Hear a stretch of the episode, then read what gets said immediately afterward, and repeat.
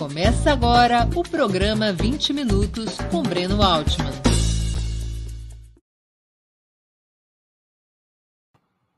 Bom dia. Hoje é 25 de outubro de 2022. Estamos dando início a mais uma edição do programa 20 Minutos. Nossa entrevistada será Fernanda Melchiona. Ela nasceu em Alegrete, uma cidade do sudoeste gaúcho que está escrita na história brasileira por ter sido um dos municípios sacudidos em 1924 pelas rebeliões tenentistas que dariam origem à coluna Prestes. Bibliotecária formada pela Universidade Federal do Rio Grande do Sul, Fernanda é filha de petista, desde muito jovem ingressou na vida militante, lutando contra as privatizações nos governos Fernando Henrique Cardoso e Antônio Brito nos anos 80, nos anos 90. Bancária de profissão, participou da fundação do PSOL em 2005. Eleita vereadora de Porto Alegre em 2008, dez anos depois conquistou uma vaga na Câmara dos Deputados, para a qual foi reeleita em 2 de outubro agora, com quase 200 mil votos. Faca na bota, como se diz das gaúchas, tem sido uma inimiga implacável do bolsonarismo, dentro e fora do parlamento. Bom dia, Fernanda. Muito obrigado por aceitar nosso convite. Uma honra ter sua presença no 20 Minutos. Obrigada, Breno. Prazer é todo meu estar aqui contigo, né? E poder trocar uma ideia e organizar a luta política, né? Nessa reta final, óbvio, e pós-eleição. E adorei, a gente é meio faca na bota mesmo. é uma boa analogia para os gaúchos, e para os gaúchos bom de luta e bem posicionados, né? Que estão nessa luta aí contra o fascismo. Fernanda, é a primeira vez desde a fundação do PSOL que seu partido não apresentou candidatura própria ao governo gaúcho e à presidência da República. Tanto no Estado quanto na disputa nacional, dessa vez vocês marcham ao lado do PT e de outras legendas. O que levou a essa decisão? Olha, Breno, é, claro, tu sabes bem, né? Nós temos uma, um outro programa, digamos assim, né? O pessoal é parte de uma esquerda anticapitalista, que acredita como estratégia a mobilização como método das grandes transformações e um programa de transição, né, para ajudar a luta do povo. Eu fui fundadora do pessoal lá, eu era guriazinha ainda, é verdade, mas fui, das, das, partes que eh, fundamos o pessoal junto com Luciana Genro, enfim, tantos outros companheiros e companheiras. Eh, mas nós estamos vivendo um dos momentos mais difíceis da nossa história, né? Porque, evidentemente, quando nós tratamos do Bolsonaro, nós não estamos falando da possibilidade de uma mudança de governo, mas sim uma mudança de regime, que ele já tentou nos últimos quatro anos. Teve resistência democrática no país, eu gosto de, de relembrar, porque senão, para quem lutou, parece que não, não fez diferença nenhuma, fez muita diferença a resistência ao governo Bolsonaro. Mas um segundo mandato para o Bolsonaro significaria uh, um retrocesso enorme, né, uh, em muitos aspectos. Nós podemos escrever ou discorrer sobre isso ao longo do programa. Claro, o pessoal poderia e apresentou determinados pontos programáticos, nós fizemos esse debate interno e o Congresso Eleitoral definiu pelo apoio desde o primeiro turno para o Lula, que é um instrumento poderoso para vencer o bolsonarismo. Né? É óbvio que depois a luta política, programática segue, mas é também a eleição das nossas vidas eleger Lula presidente. Uh, nós achávamos, no meio da campanha, ou pelo menos no início, acho que tu também, como eu, que daria para ganhar no primeiro turno. E as pesquisas não erraram aí, porque de fato faltou 1,5% dos votos, não faltou muito para o Lula vencer no primeiro turno.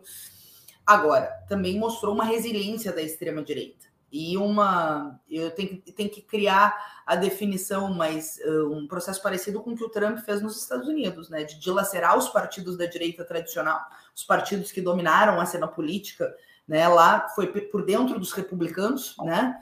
Uh, aqui foi via esvaziamento de partidos tradicionais. Olha o PSDB, né? Que dominou a cena política. Eu estava ouvindo a minha apresentação.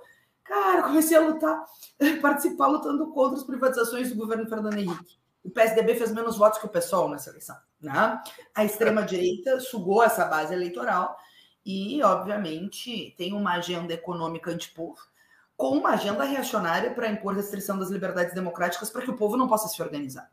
Então, não é uma eleição qualquer, né? E é óbvio que o povo ter melhores condições de luta, poder respirar, ter liberdades democráticas, não é é, um, um, fato menor nessa eleição, né? Qualquer possibilidade de eleição do Bolsonaro é um retrocesso enorme.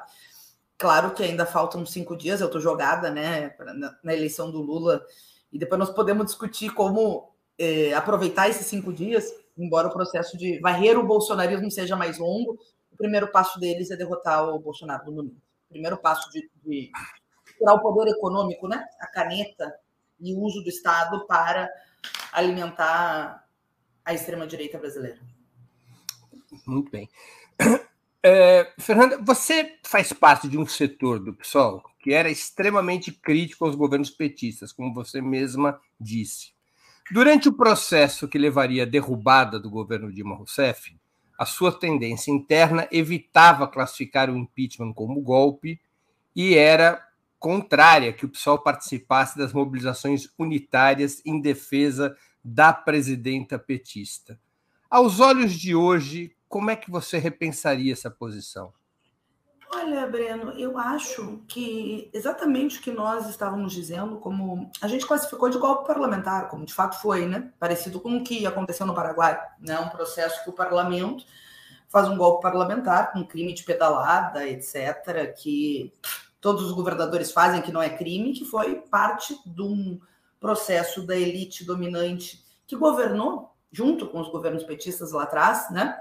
Eh, decidiu expulsar o PT do condomínio do poder e expulsar a Dilma. Então, para nós, nunca foi um problema definir como golpe parlamentar e condenar, né, ser contra o impeachment. Agora, era preciso apresentar uma alternativa, sabe, Breno? E, e eu acho não uma alternativa de como, inclusive, liquidar as manifestações da direita que cresceram ao longo do processo do impeachment ajudaram a formar essa extrema-direita que depois chegou ao poder, né? Claro, os partidos do regime flertaram com isso, o PSDB foi, etc., foi dilapidado pelo próprio uh, Bolsonaro, que capitalizou, quem capitalizou esse processo foi o Bolsonaro, eleitoralmente e politicamente. Mas, naquela eleição, se tivesse se chamado eleições gerais e o Lula concorresse porque não estava impedido, o Lula teria se elegido. E talvez a gente não tivesse visto um processo como o do Bolsonaro, porque estava claro que as elites econômicas iam uh, patrocinar o impeachment. Tu que acompanha a política de longa data, previa isso, né? Afinal, como diria o Lenin, dirigir a prever, né? Existia um conluio no andar de cima, com o Supremo, com tudo naquele caso, né? Envolvendo todas as elites econômicas, de impeachment a Dilma, que em 2014 se elegeu numa eleição apertada contra o Aécio, fez um debate à esquerda contra as privatizações, etc. E depois, para responder esse setor burguês, chama o Joaquim Levy para compor o governo. Então, tinha também né, um processo de um setor da base social que votou na Dilma contra o Aécio, que também ficou uh, uh, frustrado da massa né, do povo eleitoralmente com algumas medidas adotadas naquele momento. É um desafio, né? É um desafio. Eu acho que só precisa ficar claro que a gente sempre combateu o impeachment e classificou como golpe parlamentar. Entretanto, né, o que a Luciana defendeu e que foi muito criticado naquele momento como antecipação das eleições poderia ter nos dado um outro cenário político, do Lula eleito e talvez o Bolsonaro sequer ganhar a eleição em 2018. Deixa eu tocar aqui em outra ferida. Eu não tem como saber, né? É a bola de cristal, mas se, uh, se a gente tivesse tido um outro desfecho para o golpe parlamentar, etc., talvez não tivesse gerado ou se gestado um bolsonarismo com tanta força como se gestou, né? Que ele se retroalimentou. Tem aquele livro, esqueci, eu detesto dar o nome do livro sem os autores. Nova Direita, alguém pesquisa para mim os autores que mostra como todos os aparelhos ideológicos pró-impeachment se transformaram depois em aparelhos ideológicos pró-Bolsonaro. Como ele uhum. conseguiu capitalizar via redes, via Facebook, via tudo, né? Aqueles grupos que organizavam as passeatas pró-impeachment, um embrião do que foi depois a campanha fenomênica dele em 2018, né? Porque naquela eleição ele tinha seis segundos de televisão e de fato fez um fenômeno eleitoral eh, né, contra-revolucionário, por óbvio, não é isso, mas foi um fenômeno se aproveitando desse rescaldo da luta.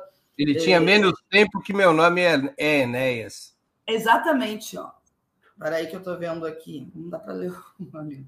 É, Flávio Henrique Calheiros. Flávio Henrique Calheiros. Eu recebi lá quando eu fui na, na Florestan, recebi dos companheiros do MST e acho que é um, um bom livro para entender essa nova direita brasileira, embora muito já tenha mudado desde a pesquisa do Flávio, né? Mudado, se aprofundado via aparelho do Estado, né? Via o gabinete do ódio, que não é secundário, via a bolsonarização de várias estruturas de poder, né? Que a gente vai ter que seguir debatendo ao longo da entrevista e depois da eleição, né? Para desbolsonarizar o Brasil, como tu fala, o varrer o fascismo, o varrer o bolsonarismo. Claro. Deixa eu tocar numa outra ferida que é, da trajetória, um outro uma outra polêmica que é importante para os nossos espectadores acompanharem esse debate. É, outro ponto polêmico na relação dos setores do PSOL com o PT foi a Operação Lava Jato. Algumas lideranças do seu partido chegaram, no início, a elogiar essa operação e consideravam um erro participar na campanha Lula livre. Como você avalia, já com alguma distância do tempo, este ponto de vista? Primeiro, Breno, é preciso fazer uma linha anterior. Quando, quando, como que é fundado o PSOL?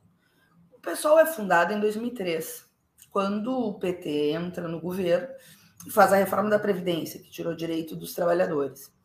Uh, nem, né? Enfim, estou falando aqui porque tu está me perguntando, porque eu acho que no nosso agora a gente tem que buscar os votos para derrotar o mas... Bolsonaro, mas é importante a gente debater, né? Claro. Na esquerda a gente tem que debater com tranquilidade. Na mesma porta que a esquerda socialista foi expulsa, uma parte saiu de livre e espontânea vontade, no meu caso, eu fui militante do PT, ajudei a fundar a juventude do PT em Alegrete. Minha o teu pai é petista? Meu pai foi petista, mas depois filiou o PSOL, em 2009. Ele já, já é falecido, mas filiou o PSOL, foi fundador do PT em 82 e tal. Bom, mas na mesma porta que a gente sai, entre os partidos do modo dominante, da forma, da estrutura de dominação burguesa para dentro do governo. Tu lembra bem? E claro, junto com eles estão todos os métodos, o modus operandi desse sistema político, que é um sistema político voltado a atender os interesses das elites e que tem, né, como método, como DNA, bom, o, o toma lá da cá, enfim, todas as medidas uh, que o sistema político brasileiro, cunhado desde a ditadura, né, uh, e, e foi aprofundado ou mantido na Nova República, só que na Nova República pode investigar. Bom, por que esse preâmbulo? Porque é óbvio que o PT não inventou esse modus operandi. O PT não inventou esse modus operandi, foi um partido operário construído a partir das lutas democráticas contra a ditadura civil e que tinha como negação, inclusive, essa forma de fazer política. Mas ao assumir um, um debate, uma postura de conciliação de classes, aceitou as regras do jogo do modus operandi. E as regras do jogo elas são como são. Claro que teve muitas melhorias, né, comparado com os governos Tucano, com o governo Bolsonaro não tem nem comparação. Ah, os governos do PT eram uma maravilha comparado com o governo Bolsonaro. Nós não estamos comparando com o governo Bolsonaro, estamos comparando com um programa alternativo de taxação dos grandes fortunas, de enfrentamento ao sistema financeiro, de se apoiar na mobilização para por fora, né, do sistema político impor medidas pró-trabalhadores dentro, impor, propor, né? Porque não é impor quando tem apoio popular, tu sabe bem. Tanto é que começou as passeatas em 2013 e a própria Dilma avançou em cinco pontos, mas o sistema político não quis os cinco pontos dela, como a reforma política. Temer foi contra, ela não fez. Quando a burguesia não quis mais, expulsou a Dilma, né? Do poder, porque o impeachment foi uma expulsão do PT do poder. Nós do PSOL fizemos oposição de esquerda aos governos do PT. O que era bom nós apoiamos, o que era ruim nós combatemos. Como reforma da Previdência, podemos citar, mas não acho que seja o caso.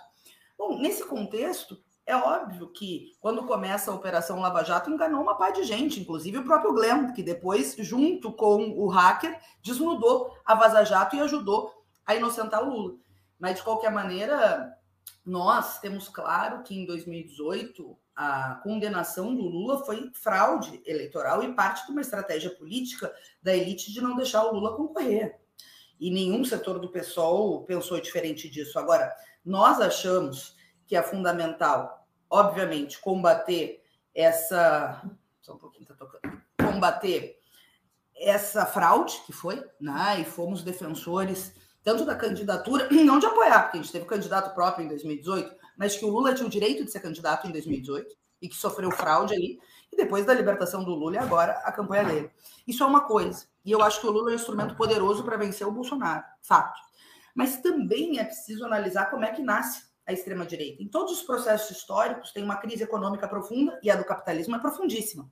Todos os economistas nos mostram um cenário desolador para o ano que vem. Uma crise de representatividade, do modo de dominação, e nós temos uma crise né, de hegemonia, se a gente for pensar no termo gramsciano, gramsciano inclusive do lado burguês, né?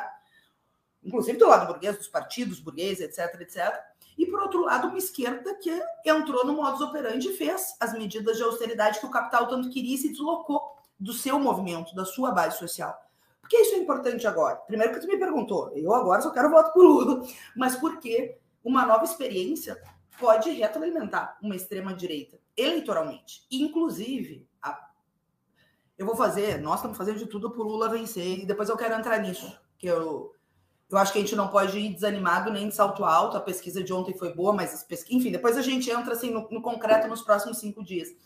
Mas agora, em 2023, vai ser um cenário absolutamente distinto do cenário que nós construímos o pessoal em 2003. Por quê? Porque nós temos uma crise econômica profunda e porque nós temos uma extrema direita organizada, com tentáculos de organização, né, de, de guerra de trincheiras, e nós temos que, inclusive, debater essas trincheiras deles. Então, vai nos exigir muito uma capacidade, é óbvio, de ter uma outra relação, mas a necessidade histórica de também afirmar um programa anticapitalista para ir ajudando a melhorar a correlação de forças a favor dos trabalhadores. Porque, porque assim, Breno, tu é um cara que tem formação comunista como eu. A situação no país é defensiva. Defensiva. Pode virar reacionária se o Bolsonaro vencer o que é gravíssimo, né? É uma definição grave, mas a situação hoje é defensiva. Então, como que nós, o que nós temos que fazer? Além de um programa estruturante, nós temos que apostar na organização, apostar nos sindicatos, apostar na mobilização, apostar na formação dos nossos quadros, apostar uh, na ideia de fomentar poder popular. E isso é todo um nó, né? Que também tem que ser feito balanço eu não vou fazer uma frase só porque a gente está a cinco dias da eleição, mas depois da eleição você vai me chamar de novo para a gente polemizar. Uma frase que eu gosto muito, mas agora eu não vou falar, porque eu acho que não, não pode ajuda. Falar, pode falar. Não, é pode é falar, acho... não tem problema. Não, não é, mas é que eu acho que tem a ver com uma forma que a gente está no Estado, que é o Estado que a gente sabe, né? Que é de classe, etc, etc. E eu acho que tem que apostar na ideia de construir mobilização, né, de construir contrapoder, e, e não foi o que a gente viu lá atrás. Né? O Bolsonaro fez, com uma agenda reacionária da extrema-direita, fascista, fez. Né? E agora é preciso tirar os balanços também disso, porque o que vai nos permitir ter condições de enfrentar a extrema-direita e não ter uma instabilidade política permanente é também o povo se apropriar da política e a gente ter mais mobilização, mais auto-organização, mais chamada à participação e não menos. Você acha que a unidade conquistada pelas forças de esquerda nesse momento, especialmente entre PSOL, PT e PCdoB, além dos partidos extraparlamentares, essa unidade se transformou em um instrumento indispensável para enfrentar o bolsonarismo ou seria apenas uma frente eleitoral que se encerraria no próximo dia 30 de outubro? Os partidos que tu nomina, PSOL, PCdoB, PT, é quase uma frente popular. Mas tem PSB, tem setores, enfim. Né? Não, eu estou me referindo especialmente é. a esses três ah. partidos de esquerda que possuem e que foram construindo laços de unidade depois de 2016, laços importantes. É isso, a minha pergunta: isso é uma, é uma ferramenta é, que você considera indispensável e que deve ser duradoura e se aprofundar, ou é apenas uma frente eleitoral que se encerra no dia 30 de outubro? Primeiro, eu acho que nada se encerra 30 de outubro, né? Vai ser uma luta política 31 de outubro também, né? 31 de outubro, 2 de novembro, 3 de novembro, o dia que a gente quiser, depois nós podemos debater um pouco sobre. Embora eu vejo que o discurso do Capitólio brasileiro que o Bolsonaro ensaia há um ano e meio, e a gente, como deputado, teve lá enfrentando, e tu sabe que tu acompanhou, o próprio atentado do Roberto Jefferson a expressão do que a ala da extrema-direita ideológica do bolsonarismo quer para o Brasil. Eu acho que eles não têm força social para fazer o que gostariam, mas vai ter a narrativa, etc. Então, a gente vai ter que fazer a luta.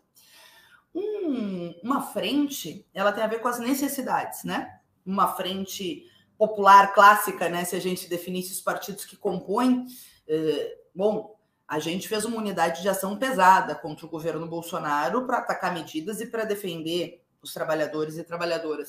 E elas podem se expressar em determinados momentos, inclusive em frentes políticas. No caso do Rio Grande do Sul, por exemplo, que aqui tu fala né, da minha corrente, eu sou do mês, do corrente da Luciana Genro, da Samia Bonfim, da Vivi Reis, que são as nossas personalidades, né, do Roberto Robain, né, do Pedro Ruas, enfim, da Luana, vereadora em São Paulo. É, nós, né, que temos essa visão de, ao mesmo tempo, ter um projeto independente para o pessoal, não somos sectários e sabemos a necessidade histórica, então estamos na linha de frente da campanha do Lula, mas temos um projeto independente, nós fizemos a composição da chapa aqui com o PT. E se a gente ganhasse, a gente estava disposto a fazer uma experiência. Por quê? Porque era uma chapa de frente popular. Porque aqui no Rio Grande do Sul, a cabeça de chapa era do PT, o Edgar, que veio do MST. Isso não é uma coisa secundária, né? A origem de classe, que interesse representa, etc. Ao contrário, né? Que é um movimento social importantíssimo. Nós tínhamos na chapa o PCdoB, né? Que não não estava representada nominalmente, mas estava apoiando, né? O Olívio Dutra, que é da história do PT e cumpriu um papel muito importante aqui. E o Pedro Ruas foi o vice, né? Óbvio, a gente ganhar, embora a gente ficou bem bem pertinho assim do segundo turno. Dois mil votos, né? Dois mil votos. Turno. E aí foi criminosa as pesquisas, né? Nesse sentido aqui do, do, segundo turno no Rio Grande do Sul. Que a gente combateu, é incrível, é, combatemos mesmo a ideia de um voto é, de um voto útil no leite, que eu não sei eles, não sei da onde, né? Pessoas progressistas no primeiro turno com medo do Onyx diziam isso. A gente combateu isso do início ao fim, mas como as pesquisas nos mostravam muito longe, certamente a gente não combateu tudo que poderia ter combatido se as pesquisas fossem realistas, né? Mas então, o que, eu quero dizer com isso? Que é uma composição de frente popular, não tem partido burguês, né? Não tem representantes dos interesses do, do sistema político, embora tenham suas diferenças, mas tem né, social-democracia clássica, tem partidos né, que representam o interesse da classe trabalhadora seria uma experiência. Nossa própria chegada ao poder seria uma alteração da correlação de forças no Rio Grande do Sul. E a unidade foi muito importante, sabe? Eu também achei, o pessoal está comentando, nós ficamos felizes de fazer essa unidade no Rio Grande do Sul. Que bom que nós conseguimos afirmando dois projetos, né? Uh, dif diferentes que se unem, né? Uh, então, mas não conseguimos vencer. No âmbito nacional, a gente sabe que é mais policlassista. E eu não vou me prender nisso porque eu estou dedicada a eleger Lula presidente, gente. Pensar diferente não significa não saber a responsabilidade histórica que nós temos no 30 de outubro, mas é policlassista. Tem de, de novo elementos de conciliação de classes que, né? Então, é óbvio que a relação com o governo vai ser diferente que em 2003, pressupondo que o Lula vai vencer, e nós vamos fazer de tudo para o Lula vencer, porque nós vamos ter uma extrema-direita organizada, e ninguém é leviano de não ver que tem uma extrema-direita organizada e que nós vamos precisar combater essa extrema-direita com o Lula presidente, né?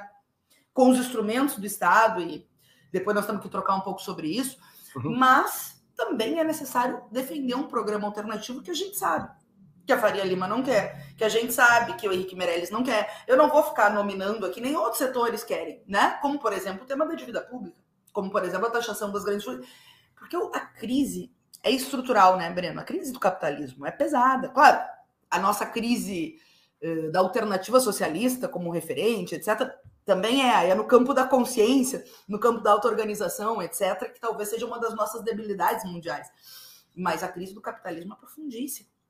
E, enfim, quando tem essa conciliação, os burgueses também querem manter os seus interesses né, de classe. Então, a gente precisa seguir vivo defendendo um programa alternativo pro país para melhorar a vida do povo com um método de mobilização uh, permanente. Só para esgotar esse tema. Quando você diz que a estratégia deverá ser diferente de 2003, isso contemplaria, na sua opinião, a hipótese do PSOL participar de um eventual governo Lula?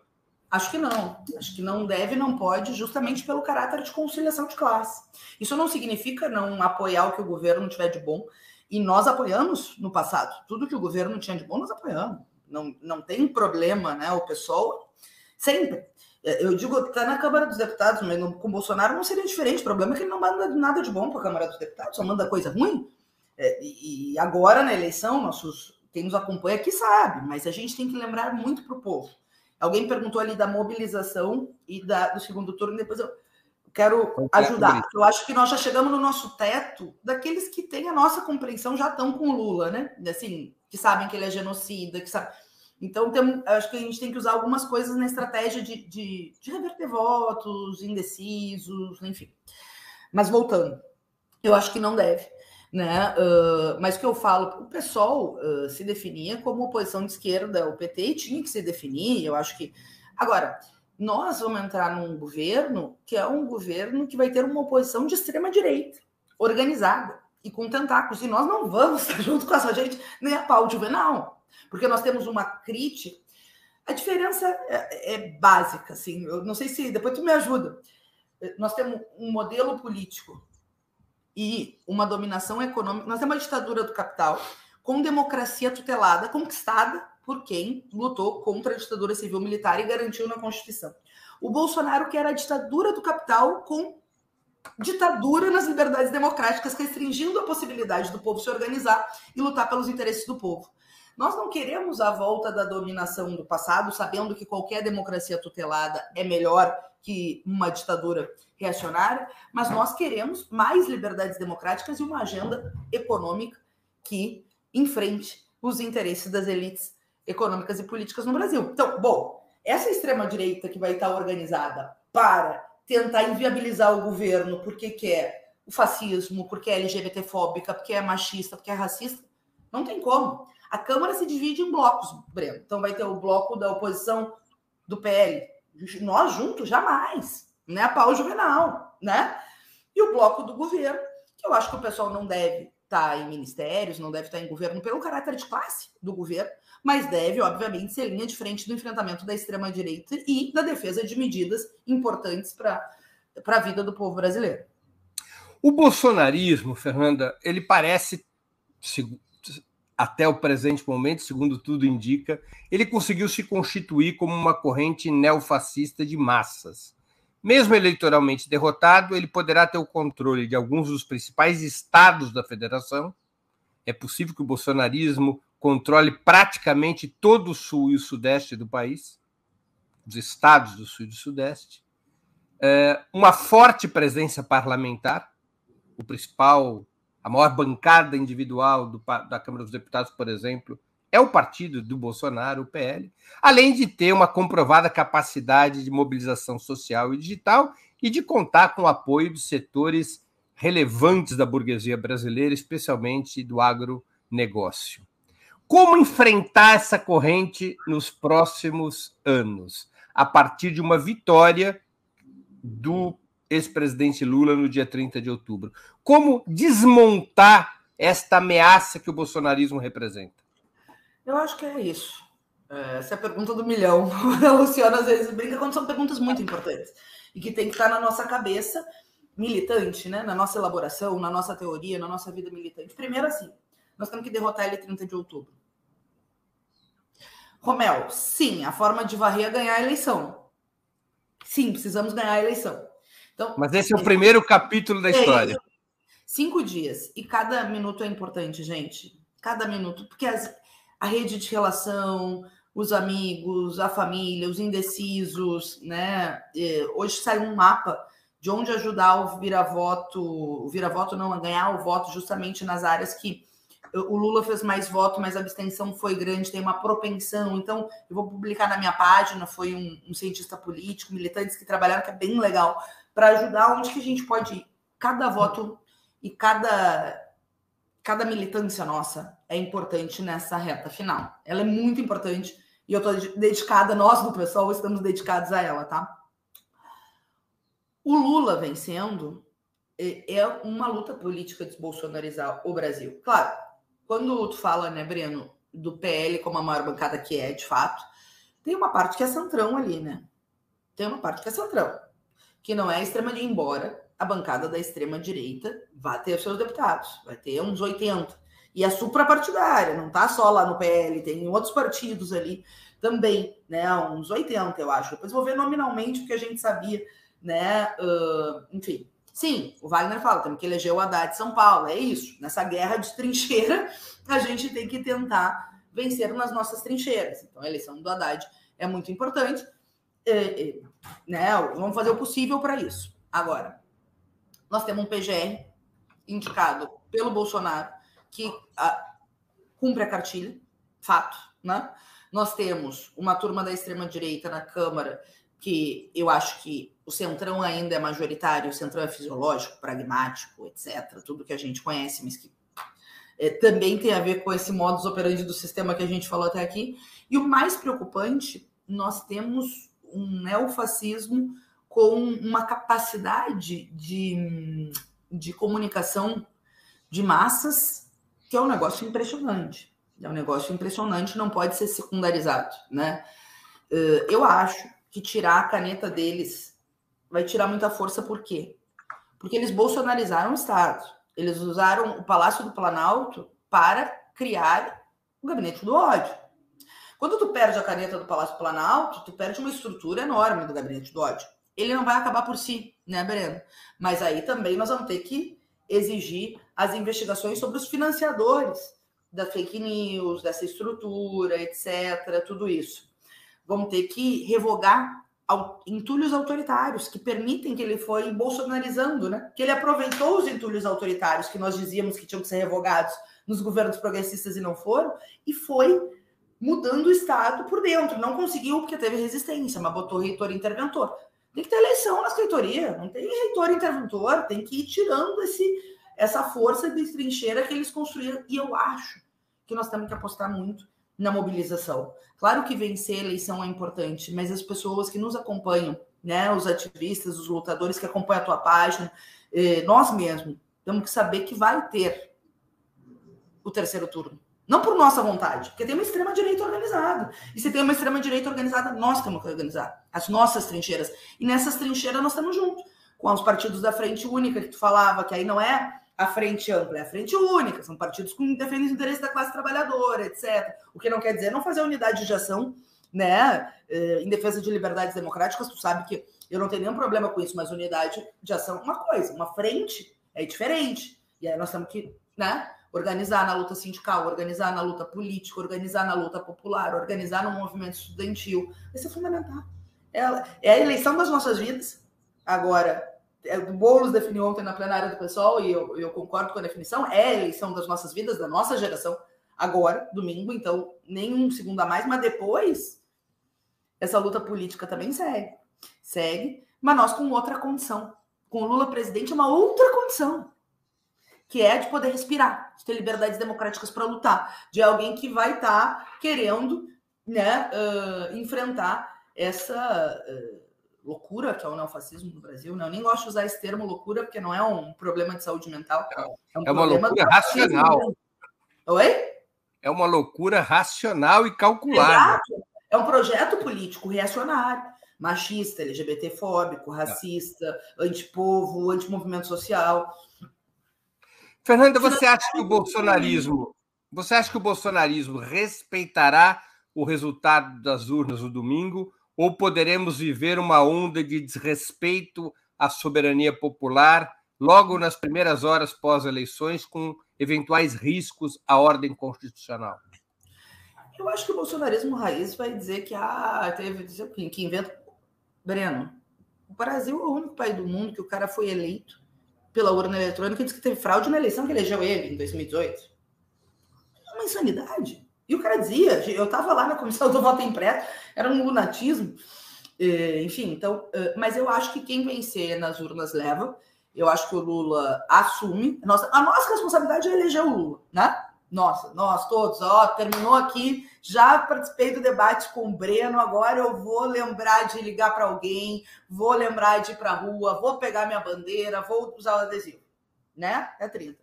Eu acho que nós ganhando na urna, Uh, e nós vamos ganhar, nós vamos lutar para ganhar, nós vamos batalhar por isso. O Lula leva. Claro que vai ter a turma lá mais raiz que vai dizer qualquer coisa, mas não, eu não vejo clima para uma tentativa de um golpe. Pode ter os casos isolados, os lobos solitários. Olha que é o Roberto Jefferson. Que é um troço, é isso. É o bolsonarismo raiz, né?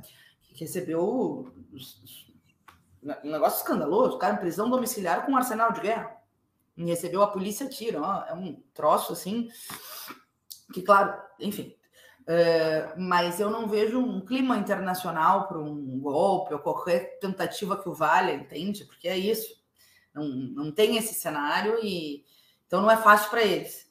Agora, toda a guerra sórdida de comunicação, de fake news, de, enfim, que ele vem usar dessa artilharia podre, certamente, né, usará antes e depois, né, do resultado eleitoral. Fernanda, você está confiante na vitória do Lula no domingo? O que, o, e o que você acha que deve ser feito até domingo, até as urnas se fecharem às 5 da tarde do domingo? Cara, eu tô com Gramsci, hoje eu tô muito Gramsci aqui no teu programa. uh, eu tô no pessimismo da razão e no otimismo da vontade, sabe? É, eu acho que é isso. Não, é óbvio que como qualquer um de nós, penso que é uma derrota muito grande, uma derrota histórica, uma reeleição do Bolsonaro.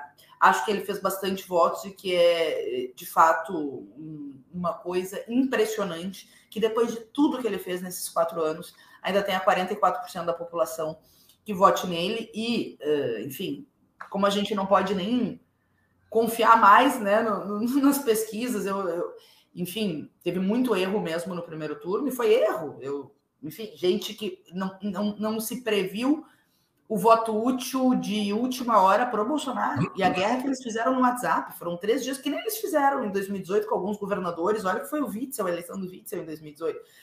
Então, conhecendo eles, eu não dou sorte para o azar. Tô, eu estou militando que nem uma louca. Acho que a gente tem que militar muito, não perder tempo com bolsonarista, não cair em provocação, não deixar o medo nos intimidar né? Porque tem um, um outro caso e tem casos de, de pessoas violentas, mas a gente não pode sair da rua, que é o que eles querem, né? Ao contrário, a gente tem que se proteger com os nossos, não vamos cair em provocação e tal, mas ir virar voto, conversar com família, etc, etc. Então, eu vou te dizer, para ser rápido, hoje eu tô prolixa. Eu não tô nem de salto alto, nem desanimada, tô no fight. A gente, na vida, a gente não escolhe a arena que a gente vai lutar, a gente escolhe lutar ou não lutar, e eu tô, tô pela luta. Fernanda, nós estamos chegando ao fim da nossa conversa. Eu sei que você tem uma agenda carregada de atividades. E eu queria te fazer duas perguntas que eu sempre faço aos nossos convidados e convidadas antes das despedidas. A primeira pergunta é qual livro você gostaria de sugerir aos nossos espectadores? E a segunda, qual filme ou série poderia indicar a quem nos acompanha? Tá, eu vou indicar um livro. Eu estava lendo literatura para dar uma amenizada. Mas eu vou indicar que eu acho um livro que é muito útil, que é Revolução e Contra-Revolução na Alemanha. Uma edição de vários artigos do Trotsky desde 1929, vendo a extrema-direita, o, o, nazismo né, na Alemanha e tal. Eu acho que é um livro que nos ajuda, sabe? A pensar as similaridades e as diferenças com esse processo, mas também frente única, conceitos que eu e o Breno usamos aqui né? O Trotsky vai trabalhar no livro, vai. Essa, essa, essa moça corajosa, ela vem ao meu programa sugerir um livro do Trotsky, tá? Gostei. Mas eu sou corajosa, eu sou corajosa. e adoro eu... uma polêmica, viu, Breno? Mas como eu Gostei te disse. Mas eu, esse é um grande livro. Eu estou brincando, é um grande é livro. Claro. É obrigatório. eu tenho certeza que nós vamos fazer grandes debates depois. Mas eu tô. E grandes debates bons, porque na esquerda a gente tem que saber debater, debater os conceitos. Né? Mas o, o tema agora é claro é garantir domingo, mas esse é um baita livro. E eu estava lendo, eu sei que não, nem recomendei, mas eu estava lendo um de literatura que eu achei bem, bem legal, num caso particular aqui, de uma escritora chamada Carol Benzen Simon, que é Diorama, que é sobre o caso do Daut, que foi um deputado estadual assassinado, que no livro ela usa outro nome, ela cria um romance histórico a partir da história, mas é, é um... Como chama o livro? Diorama. Diorama. É, é, bem, eu, é que eu gosto de literatura, eu sou bibliotecária, enfim. E já que eu fui para militância no livro, na série o, o que eu estou vendo agora é a Guerra dos Dragões, né? Porque eu tenho essa coisa com o universo do Game of Thrones. Só que quando eu vejo ali as brigas entre a Ranira, o Daemon e a turma, eu fico cada vez mais convencida abaixo a monarquia, né? Mas enfim, aí é como é que cada um vê o troço, porque é uma coisa de louco, né? É disputa pelo trono, qualquer coisa pela disputa e tu fica pensando, poxa, mas como é que vive o povo nesse trono do, do ferro aí, né? e algum filme? Filme eu vi recentemente o Garota de Sorte, né? É, que, que eu acho muito de muita sorte. Eu achei muito bom, assim, muito forte, sabe? Muito bom. Esse, esse filme eu não conheço. Sobre o que é esse filme? É uma moça que ligou automático, vai vivendo a vida, cria um personagem para sobreviver diante de um caso gravíssimo de violência de assédio, mais coisa que eu não quero dar escola bem mais grave que ela viveu. Então, em determinado momento, essa vida, ela mesma se diz que às vezes ela parece uma boneca de cordas, porque é isso, é aparência, não sei o quê, enfim, fica insustentável. E aí ela vai falar sobre isso.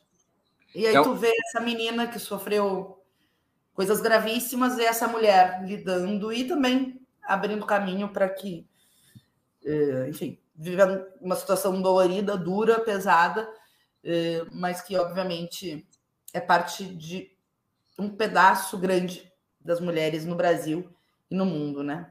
No Brasil, uma garota de muita sorte, é, tá, pode ser encontrado na na Netflix. Netflix. Tá bem. Fernanda, eu queria. Bom, antes de tudo, te parabenizar pela votação no Rio Grande do Sul. Foi uma eleição, uma votação muito expressiva. E te agradecer pelo seu tempo em plena campanha e por essa conversa tão é, essencial e simpática. Muito obrigado por aceitar o nosso convite. Prazer foi todo meu, viu, Breno? Já espero os próximos para a gente seguir debatendo, claro né? Depois aí do, do desenrolar do domingo, foi muito bom estar aqui contigo, um papo de alta qualidade. Seguimos a luta aí e, enfim, sempre à disposição. Um beijo grande para ti. Obrigado. E boa sorte, e boa sorte para todos nós. É isso aí, para todos nós. Tchau, gente. Tchau. Também agradeço a todos e todas que assistiram a esse programa, em especial aqueles que puderam fazer contribuições financeiras ao nosso site e ao canal de Ópera Mundi no YouTube. Sem vocês, nosso trabalho não seria possível e não faria sentido. Um grande abraço a todos e a todas. Para assistir novamente esse programa e a outras edições dos programas 20 Minutos, se inscreva no canal do Ópera Mundi no YouTube. Curta e compartilhe nossos vídeos. Deixe seus comentários. O jornalismo de Ópera Mundi é mantido com o seu apoio. Faça uma assinatura solidária em www.operamundi.com.br. Com um pequeno valor mensal, você nos ajuda no desenvolvimento de um jornalismo independente e de qualidade. Obrigado pela audiência e até a próxima.